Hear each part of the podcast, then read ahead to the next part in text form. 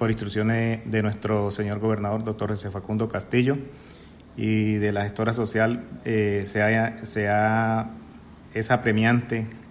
eh, realizar un, cambio en, la, en los procesos de formación, ya teniendo en cuenta eh, las necesidades que han manifestado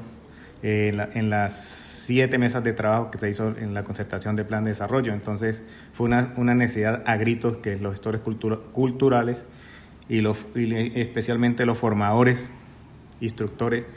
donde manifiestan que, que no, los programas no son de manera continua, que los salarios no son lo que ellos esperan. Entonces, la verdad, pues es un, es un proyecto que,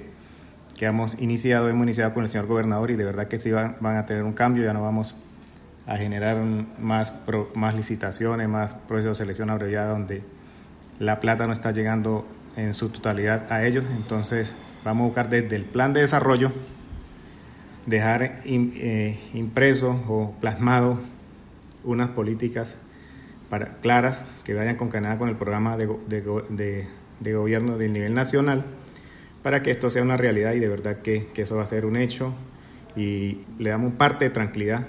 a esos, a esos instructores para que eh, eh, salgan las cosas de la mejor manera.